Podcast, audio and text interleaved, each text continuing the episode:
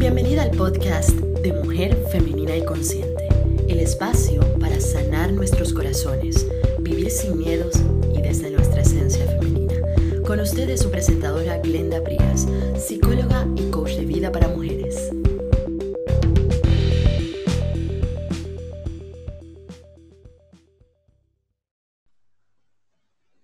Hola, ¿cómo están? Bienvenida al podcast de Mujer Femenina y Consciente, el lugar para sanar nuestros corazones.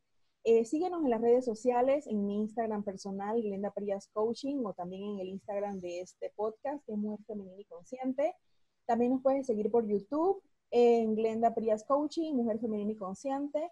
El día de hoy tenemos una invitada que ya ha estado aquí anteriormente, ya prácticamente es como eh, coprotagonista del podcast de Mujer Femenina y Consciente, la maravillosa Dinora Blackman, que nos viene a hablar de hoy sobre lo que son los eh, traumas emocionales que las mujeres viven durante su niñez y nos viene a hablar un poquito sobre ese tema. ¿Cómo estás, Dinora? Hola, Glenda, estoy muy bien, gracias por la invitación nuevamente. Sí, yo quisiera hablar un poco sobre em, cuando somos niñas, cuando somos niños, eh, muchas veces vivimos en hogares en donde sufrimos abuso emocional, abuso físico también, ya sea eh, por negligencia, porque no se nos cuida correctamente, no se nos da el nivel de afecto, de amor que necesitamos, eh, no se nos presta la atención necesaria, o como te hablaba hace un rato sobre eh, la niña, eh, el caso de la niña que te estaba contando, esa niña podríamos decir que es víctima de abuso emocional, porque no se le, no se le brinda el cuidado a nivel escolar que ella necesita y se le está dejando sola, abandonada en, en el sistema escolar, ¿no? cuando solo tiene seis años. Em, vivimos todas estas cosas, luego pensamos que estamos bien, ni siquiera nos damos cuenta que fuimos eh, víctimas de abuso emocional cuando éramos pequeñas y la vida continúa, nos pasan cosas, vivimos cosas, situaciones em, y no estamos conscientes que hemos sido pues víctimas de, este abuso emocional o trauma. En tu experiencia, eh, ¿qué tan común es ver una mujer adulta que llega a tu consultorio que ha sufrido abuso emocional, ya sea por negligencia, sobreprotección, eh, o porque sus padres fueron asfixiantes con ella, o porque no se le dio el cuidado necesario. ¿Qué tan común es ver esto y cuáles son las consecuencias que tú ves en la vida diaria de, este, de estas mujeres? Ok, esto es bastante común y con bastante común te podría decir, sin estadísticas formales, yo diría que como un 75 o más por ciento de la población femenina ha sufrido algún tipo de, abuso o trauma. Lo que sucede es que nosotros, los adultos, creemos, cuando escuchamos la palabra trauma, pensamos en eventos grandes. Ah, se murió alguien, ah, se cayó, un accidente, se tiró. Y no nos damos cuenta que en el día a día, muchas situaciones que nosotros ignoramos o pasamos por alto pueden ser eventos traumáticos. Yo siempre digo a los papás algo tan sencillo como yo estoy durmiendo y yo despierto y una cucaracha encima de mí, es un evento traumático. Hay trauma con letra mayúscula y trauma con minúscula. Ese es una trauma un trauma con minúscula, pero igual sigue siendo trauma. ¿Por qué? Porque el trauma es un evento que te marcó de una manera generalmente negativa y que tú lo recuerdas al pasar los años. Entonces, cuando hablamos de víctimas de abuso, nosotros tenemos por costumbre, y voy a hablar mucho de Latinoamérica y quizás el Caribe, tenemos por costumbre ser muy em, exagerados en nuestra necesidad de, castigar. Todo lo queremos castigar. Y a veces castigamos las cosas que no ameritan un castigo y las cosas que sí ameritan corrección las ignoramos y nos parecen eh, chiste. Entonces, esta obsesión que a veces tenemos como sociedad con el castigo, produce un alto índice de victimización dentro de nuestros hogares. O sea, por ejemplo, ya sabemos a estas alturas que un niño que moja la cama no lo hace porque es cochino, ni porque es flojo, ni porque es malcriado. Muchas veces los niños tienen problemas emocionales o tienen problemas fisiológicos que se manifiestan no pudiendo despertarse para ir al baño. Pero ¿qué sucede? Todavía encontramos mamás que exponen a los niños, los exhiben, los insultan, le dicen cochino, inútil, sucio, porque el niño mojó en la cama, ¿ves? Y es precisamente por esa necesidad de castigar. Entonces, esa necesidad cultural es lo que ha producido que existan niveles altos de abuso eh, emocional, sin entrar en el físico, dentro de nuestras culturas. Ahora, ¿qué conlleva eso? Una mujer, pues, hablamos específicamente de mujeres, una mujer con autoestima bajísima, cero amor propio, una mujer que siente que el amor es difícil, que el amor es castigador, que el amor hay que sufrirlo, una mujer que no sabe escoger pareja, una mujer que piensa que el hombre que la rechaza, el hombre que no está disponible, es el hombre que la ama, ¿verdad? Eh, una mujer que no sabe cómo establecer metas ni cómo lograrlas. Una mujer muy masculinizada, que piensa que todo hay que competirlo, todo es una competencia y todo yo tengo que compararme con las demás. Y estos son algunos, por encimita, algunos de los rasgos que presentan mujeres que han sido víctimas de, algún tipo de abuso emocional. Al escucharte me pongo a pensar que eh, mencionaste un porcentaje alto, 75% de la población femenina, y, yo estoy de acuerdo con, esa opinión tuya porque también lo he, lo he visto. Y como he trabajado también en el pasado con niños, veo cómo se repite nuevamente ese ciclo de las mamás que han tenido ese, ese, abuso emocional y físico y muchas veces eh, lo, no, no están conscientes de que fue así en su vida, lo niegan, no, no saben que fueron víctimas de ese abuso, em, viven en base a ese abuso su vida y vuelven y lo repiten con sus propios hijos, con sus hijos varones y con sus hijas mujeres. Entonces, como que se repite nuevamente el ciclo. No sé si tú también tienes esa misma percepción. Sí, y eso es muy común, eso es muy de los seres humanos, porque, perdón, nosotros como seres humanos necesitamos recordar que nuestra mente está diseñada para buscar lo que le es familiar. Y si tú creciste en un ambiente en donde el abuso, los insultos, eh, las carencias, la falta de amor, la falta de, de contacto, de conexión, era la norma, tú estás acostumbrada a eso y tú vas a salir de eso y vas a recrearlo en tu vida porque la mente siempre busca lo que es familiar.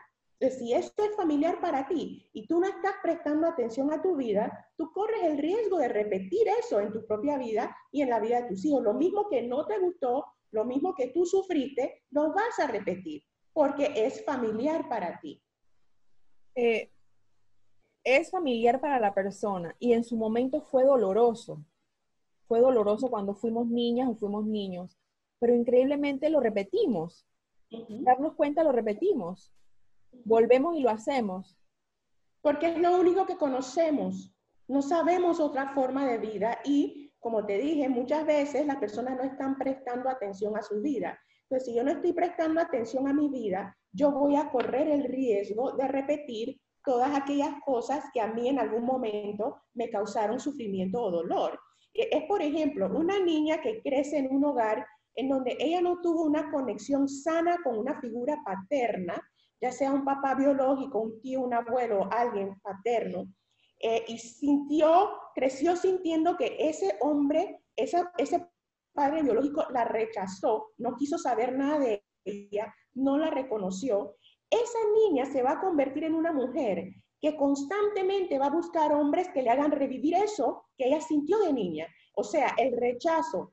¿ok? Entonces se va a buscar hombres que le salen huyendo, hombres que no están por ella, que no se comprometen con ella, y ella lo va a seguir repitiendo. Y lo más triste de todo es que ella va a tener esta creencia muy a nivel celular, todos los hombres son así, sin darse cuenta que es que ella los está buscando así.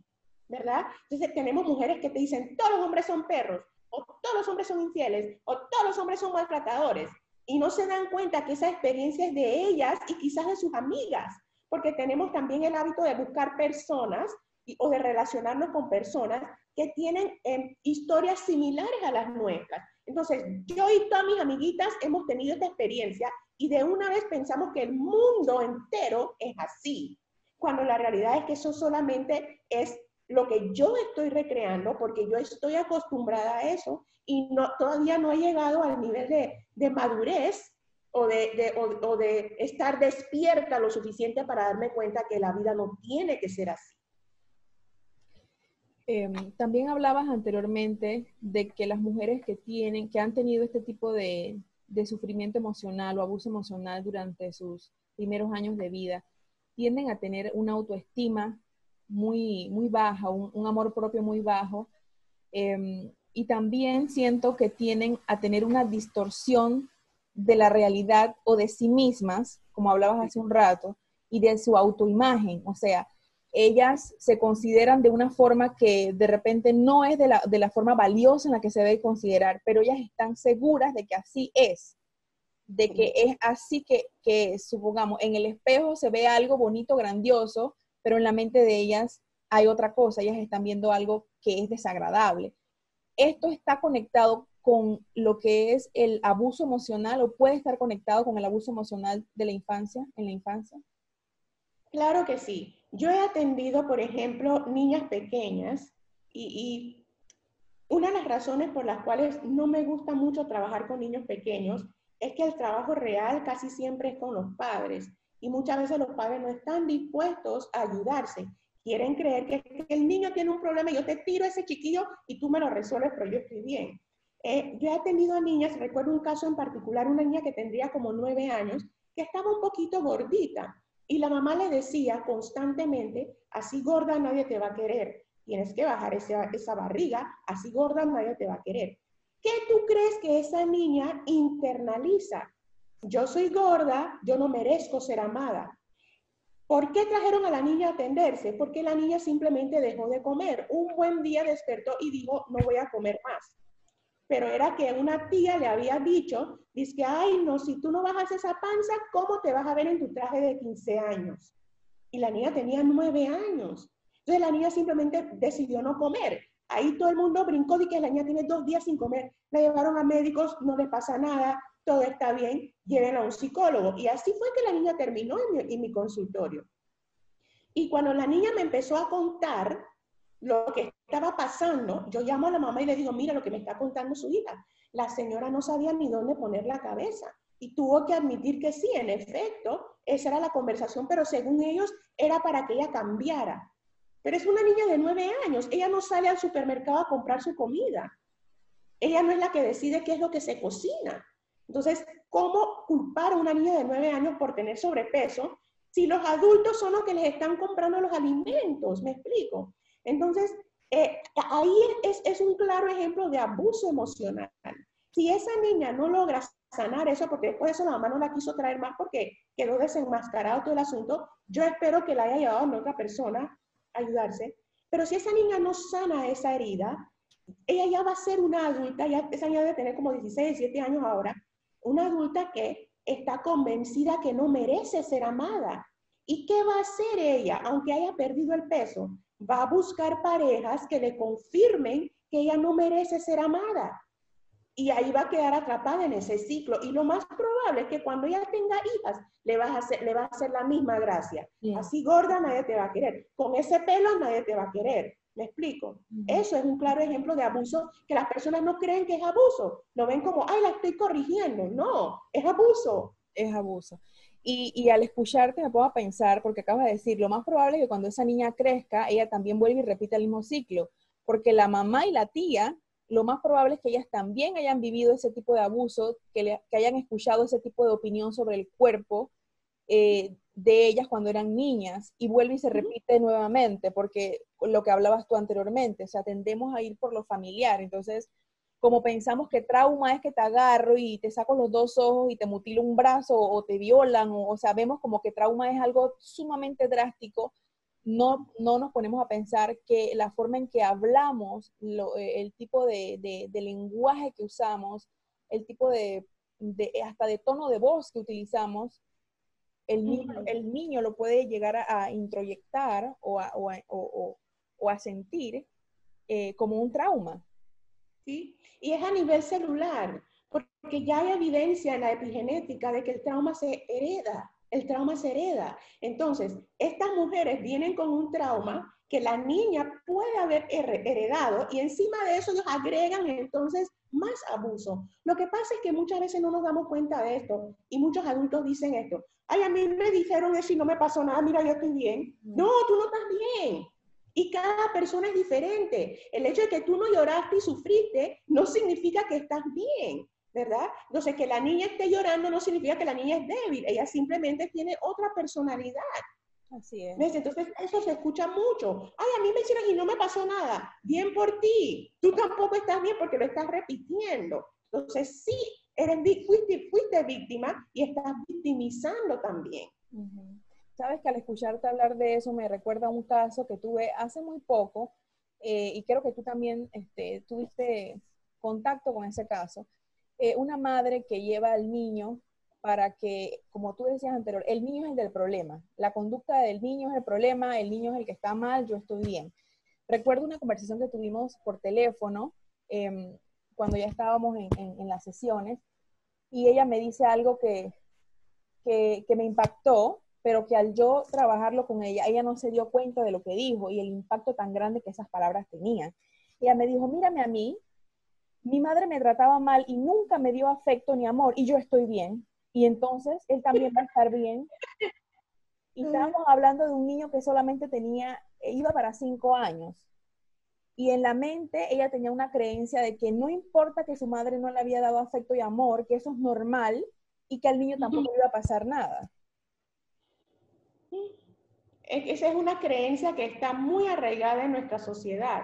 A mí me lo hicieron y yo estoy bien. Y no se dan cuenta que no están bien no están bien, porque si en el momento en que tú victimizas a tu hijo, tú no estás bien, tú no sanaste tus heridas, ¿verdad? En el momento en que tú ves que tu vida no avanza, tus relaciones de pareja son un caos, tú no estás bien, tú no sanaste esas heridas. Pero a veces siento que es arrogancia combinado con mucho, mucho miedo. Miedo a que se, a revelar o miedo a tener que ir a esos lugares y aceptar que, oye, necesito ayuda. Es una combinación de arrogancia y miedo. Sí, eso que dices es poderoso porque eh, vamos a ser sinceros, ¿no? Yo también podría sentirme identificada con lo que estás diciendo, eh, pero es algo muy común, Dinora, el ver eh, mujeres que cuando uno comienza a conversar con ellas, el, el, abuso emocional, el trauma, la negligencia de la que fueron víctimas es evidente por lo que cuentan. Y se ve muchísimo, en donde más se ve es en sus relaciones de pareja. Eh, mujeres que es, algo que es donde denota más. Eh, mujeres, por ejemplo, que han tenido muchísimas parejas y, y, todas, todas son caóticas. Es como que el mismo tipo de película, pero con otro personaje, con otra cara diferente, pero el final siempre es el mismo. Entonces, dicen, dicen mucho, pero ¿por qué siempre me pasa lo mismo a mí? Es que todos los hombres son malos, yo siempre me encuentro con los peores. Mira fulanita de tal, ella sí que tiene suerte porque ella tiene un hombre bueno que la quiere, pero no, yo siempre me tengo, a mí siempre se me pegan los peores. O sea, no sé si yo soy la única que he escuchado ese tipo de, comentarios, pero creo que eh, allí este, hay como una bandera roja en donde tenemos que como crear conciencia. ¿Por qué nos estamos conectando con hombres que nos hacen daño? ¿Por qué nos estamos conectando siempre con el mismo tipo de hombre? Em, yo acabo de salir de una sesión con una, una, una, una, señora, con una dama, que es exactamente este mismo tipo de caso. O sea, todas las relaciones que ha tenido hasta, hasta la edad que tiene han sido como si fuera la misma película, pero con otro protagonista, con otra cara. Entonces, ¿qué podemos hacer nosotros para dejar de repetir esta misma película una y otra vez, una y otra vez? Mira, toma mucha eh, madurez y mucha humildad. Y eso le falta a un gran porcentaje de la población. Madurez para reconocer que necesitas ayuda y humildad para aceptar esa ayuda. Porque hay muchas personas que saben que necesitan ayuda, pero no están dispuestas a aceptarla. ¿Qué necesitamos entender? Mis relaciones son mi espejo. Esto no es cuestión de suerte, ni que me mudé para otro país, no, no, no. Yo voy a atraer la calidad de hombre que me va a demostrar a mí cuando solamente se me están pegando los más locos y los más enfermos, significa que yo tengo que usar eso como un espejo y darme cuenta que hay cosas dentro de mí, no en él, dentro de mí que yo tengo que sanar. Pero ¿qué nos gusta hacer? Señalamientos. Él, él. Lo mismo que hacemos con el chiquillo. Ay, ese niño está mal y lo llevamos al psicólogo. Lo mismo queremos hacer con nuestras parejas. Él necesita ayuda. Él es malo. Él es así. Él es así. Y no nos damos cuenta que él simplemente es un espejo que me está demostrando a mí lo que yo tengo que sanar. Y a medida que yo vaya sanando, yo voy a atraer otro tipo de hombres. Yo voy sanando y la calidad de hombres va mejorando. Yo voy sanando y la calidad de hombres va mejorando. Pero mientras yo quiera hacerme la víctima, que todos los hombres son malos y todos son iguales, yo voy a seguir atrayendo el mismo tipo de hombre porque yo estoy en esa posición. Si yo no subo, no voy a atraer mejor.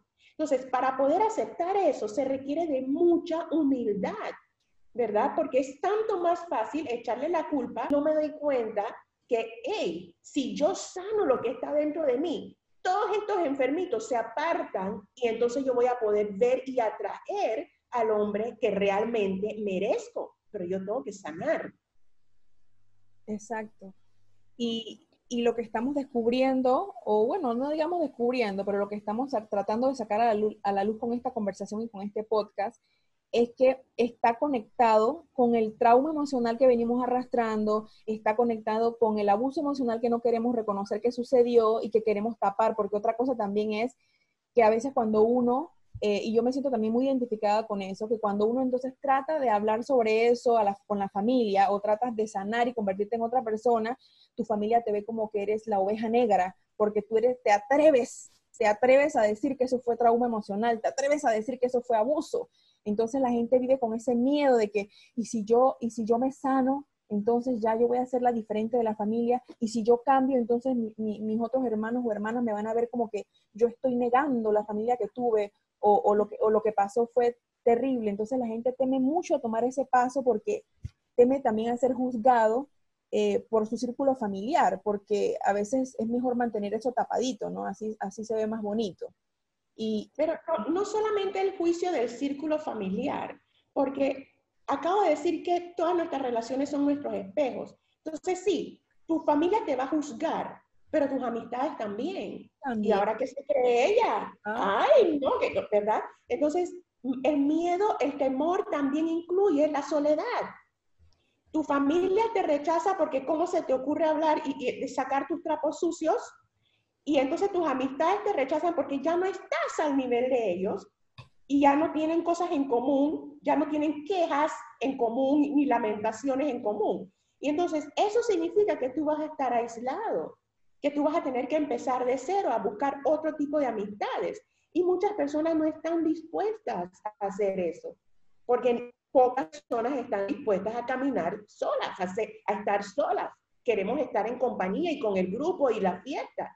Y cuando tú empiezas este proceso de sanidad, va a haber un momento en donde te vas a quedar sola. Hace unos años, ahora que mencionas esto del abuso, hace unos años yo leí un libro de Don Miguel Ruiz que él decía que cada persona va a tolerar la cantidad de abuso que cree que se merece. Y eso que permaneció en mi mente y yo sigo recordando esto. Y es tan cierto. Si tú estás en una relación, digamos que cuando eras pequeña no eras dependiente de estas personas abusivas, pero ahora que tú eres adulta y tú estás en una relación abusiva, tú estás ahí porque hasta cierto punto tú sientes que eso es lo que tú te mereces. Tú sientes que tú no mereces más que esto. ¿Y a qué se debe eso? Porque cuando fuiste pequeña te inculcaron eso, te metieron esa idea en la mente. Y como primero la mente busca lo familiar, segundo, eso se siente cómodo. Y tercero, te lo creíste. ¿Ves? Entonces, por esas razones es que es tan importante que nosotros sanemos esas heridas, reconozcamos si que fuimos o no, si no fuimos gente que no ha sido víctima de abuso emocional y estemos dispuestos a hacer el trabajo de, de esa búsqueda para poder realmente encontrarnos a nosotros mismos y empezar a vivir a otro nivel. ¿Ves? Porque es, es importante, no se puede pasar toda la vida con quejas y lamentaciones y siendo víctima. No se tiene que vivir así. La vida se puede disfrutar.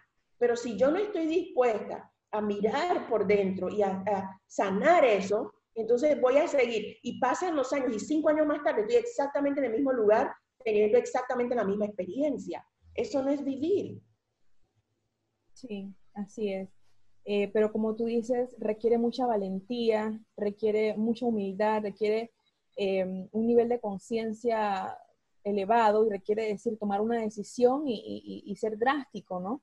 Y ser drástico. Y sí, definitivamente que eh, va a tocar hacer nuevas amistades, va a tocar este, a veces desconectarse con miembros de la familia que ya no te van a ver como ellos en su mente, pues, te imaginan que deberían verte.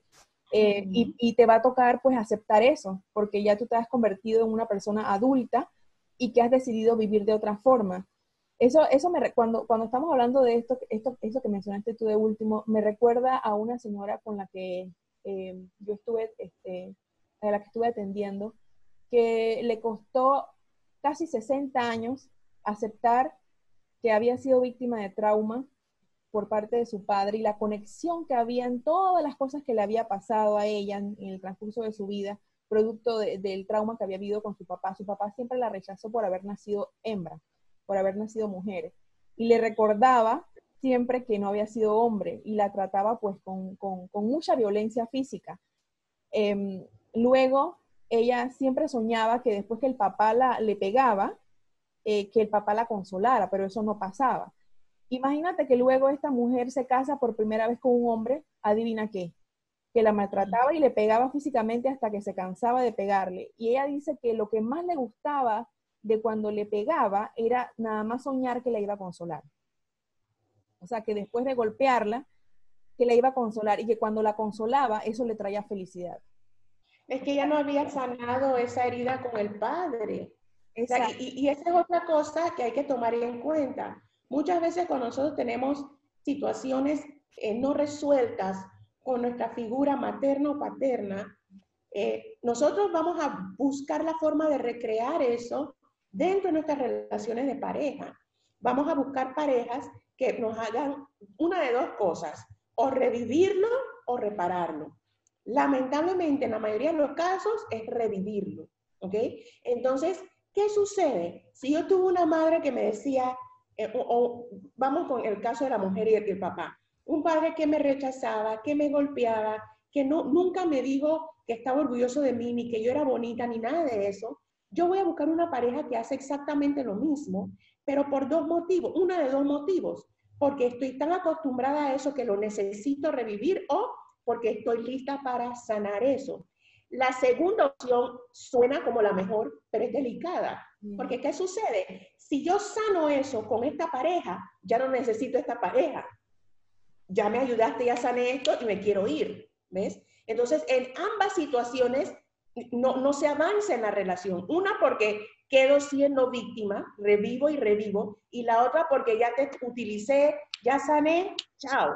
Entonces, ninguna de las dos, aunque la segunda suene mejor, ninguna de las dos es, es viable. Lo mejor que yo puedo hacer es sanar mis heridas dentro de mí y después entonces empezar a buscar una pareja que sea más como un, un complemento, aunque no me guste esa palabra, pero que sea una persona que pueda disfrutar de mí conmigo y que yo pueda disfrutar de esa persona con esa persona, versus verla como repetición o como terapia.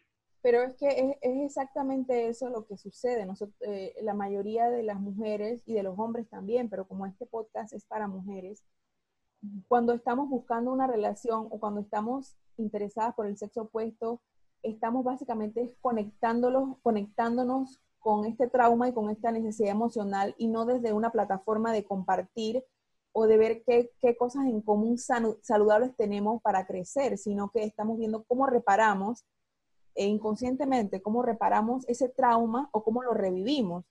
Y eso, de la, eso que tú mencionabas de reparar el trauma es, es, es también muy, muy doloroso porque, o sea, vas a tener que vivir muchísimas cosas dentro de esa relación y darte cuenta de tantas cosas eh, y, al final lo que, va, lo que va a suceder es que lo que tú decías, ya no vas a querer estar con esa persona porque has, sanado todo lo que tienes que sanar y vas a pasar la página. Entonces, y, dejaste, y dejaste a la persona con el trauma. O sea, tú sanaste, pero traumatizaste a alguien. pero es que lamentablemente pues las personas siento que no quieren tomar esa responsabilidad de, su vida, o sea, no, no quieren, eh, eh, a mí me ha tocado hablar con gente que le toma más importancia comprarse un par de zapatillas que pagarte a ti por una cita eh, de terapia. Así es. o, sea, es más importante irte de compras que decir, ¿sabes qué? Voy a invertir este dinero en, en mi sanación emocional Así que no tenemos una cultura de, sanación emocional, no tenemos una cultura de, irnos a ver con el psicólogo, aunque esta, aunque esta pandemia nos está enseñando lo contrario, de que la salud mental es, básica, es, importantísima. Porque cada día más escucho de personas muy cercanas a mí que están asistiendo al médico por, episodios fuertes de ansiedad, que no saben de dónde viene, o, terrores nocturnos que jamás habían tenido, que los tenían cuando eran niños y que ahora se están presentando terrores nocturnos. Entonces, eh, nos estamos dando cuenta de que si no tenemos una salud mental saludable, mm, lo demás que viene por añadidura no va a venir bien, que es nuestra salud física. Exacto, porque es que la salud mental establece más o menos un ritmo, un patrón. Las personas no están dispuestas a aceptar esto, pero si tú no sanas tus emociones, hay muchos otros aspectos de tu vida que quedan como que trancados, truncados, no, no progresas en esos aspectos. Entonces, hay que echar para atrás y sanar las emociones para que lo demás también fluya. Y sí, o sea, esta pandemia nos ha enseñado que la salud mental es lo más importante, porque nos estamos dando cuenta que los que están sobreviviendo y están pudiendo seguir hacia adelante no son necesariamente los que más tenían, sino los que más estables emocionalmente estaban. Así es, así es. Mencionaste ahora mismo que, eso, que, hay muchas áreas de nuestra vida que, se van a ver afectadas por esta situación. Aparte de lo de las relaciones de pareja, ¿qué otras áreas tú has visto en donde se, se, como quien dice, se, se extrapola o se, se daña también cuando hay abuso, cuando ha habido abuso emocional o trauma emocional durante la infancia, aparte de lo de las relaciones de pareja en las mujeres? Específicamente en las mujeres, las finanzas. Las finanzas se ven afectadas. Eh, la capacidad de lograr metas, eh, de salir adelante, de sacar la vida hacia adelante, de, establecer una meta y lograrla. Eh, y la salud física, obviamente, la salud física se afecta bastante por los traumas. Ya hay estudios que demuestran que cuando nosotros vivimos traumas emocionales o físicos en nuestra infancia, eh, tenemos más, somos más propensos a desarrollar ciertas enfermedades que generalmente se, o anteriormente se creían que eran cosas de la vida. Enfermedades como la diabetes, la hipertensión, ciertos tipos de cáncer.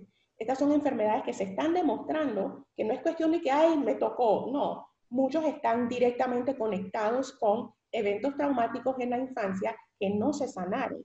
No es que, ah, tuve un trauma, ni modo, me va dar cáncer. No, es que tuve un trauma y no lo logré sanar y entonces yo ahora estoy propensa a desarrollar estas enfermedades. Entonces, cuando hablamos de enfermedades como eh, diabetes, hipertensión, cáncer, hay una lista de otras, que creemos que eh, son inevitables, que simplemente te tocó, que lo heredaste. Y lo que los estudios están demostrando últimamente es que no, están conectados con eventos traumáticos en la niñez que no se sanaron. Lo mismo sucede, y tú como educadora lo debes saber también, con muchos problemas de aprendizaje. Tiene nada con problemas de aprendizaje, están directamente conectados con eventos traumáticos. Entonces, ¿qué significa esto como mujer? Yo necesito tener la valentía de buscar ayuda y si no la quiero buscar en un profesional, bueno, busca en internet, busca ayuda. Necesito tener la valentía de sanar esas situaciones, esos eventos, esos, esos abusos que yo sufrí, porque mi salud, no solamente mental, sino mis finanzas, mi autoestima, mis relaciones y mi salud física dependen de, que yo pueda sanar esos eventos traumáticos del pasado. Pero no es un asunto de que si quiero voy y si no quiero lo hago y ay, yo puedo y yo estoy bien. Ya no es eso. Es que tu salud total en todos estos aspectos y tu bienestar necesita, exige que tú sanes esas heridas del pasado. Así es. Bueno, dejamos a, a, las señoras que escuchan este podcast con, con esta información esperando que, que tomen acción, porque exactamente así como tú acabas de decir, muchas personas piensan, ay, eso a mí no me ha afectado. Eh, ah, eso yo puedo seguir viviendo con eso. Ya viví 50 años con esto, ¿por qué no puedo vivir 30 años así con esta situación? Eso a mí no me ha afectado, eso es para la gente débil, eso no es para mí. Todos esos comentarios los he escuchado. Pero espérate, te dicen, esto no me ha afectado, pero tienen diabetes.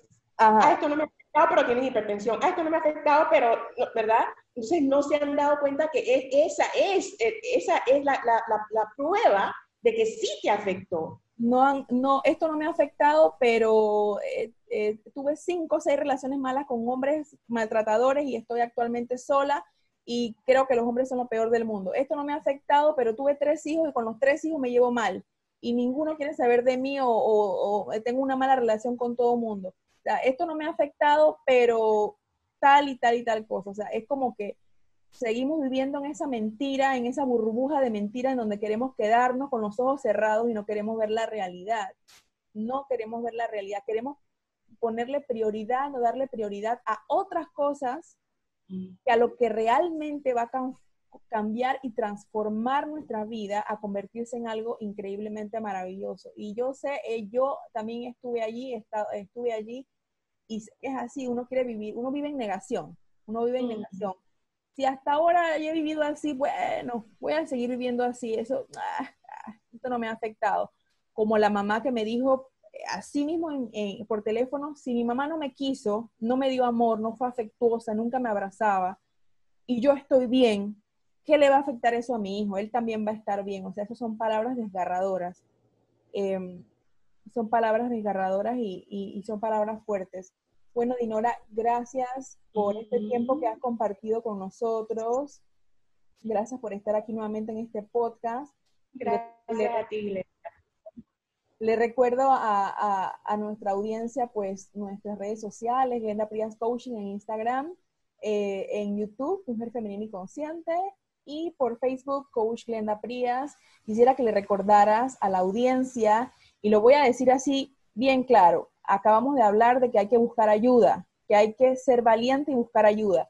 Aquí en esta plataforma han venido varias psicólogas, varias psicoterapeutas, varias personas con diferentes especialidades para que se comuniquen con ellas, se comuniquen conmigo y busquen ayuda, levanten la bandera de, buscar la ayuda y seamos valientes. A ver, Dinora, nuevamente repítele a la audiencia cómo pueden contactarse contigo si ya son lo suficientemente valientes como para decir, yo quiero sanar, quiero, yo quiero cambiar mi vida. Pueden buscarme en Google, Dinora Blackman, y ahí le va a salir todo. Dinora con H al final, Dinora con H al final, Blackman, B-L-A-C-K-M-A-N. Ahí van a encontrarme en YouTube, en Instagram, en Facebook. Y ahí con mucho gusto se les da la orientación que necesitan. Gracias, Dinora, de verdad, de nuevo.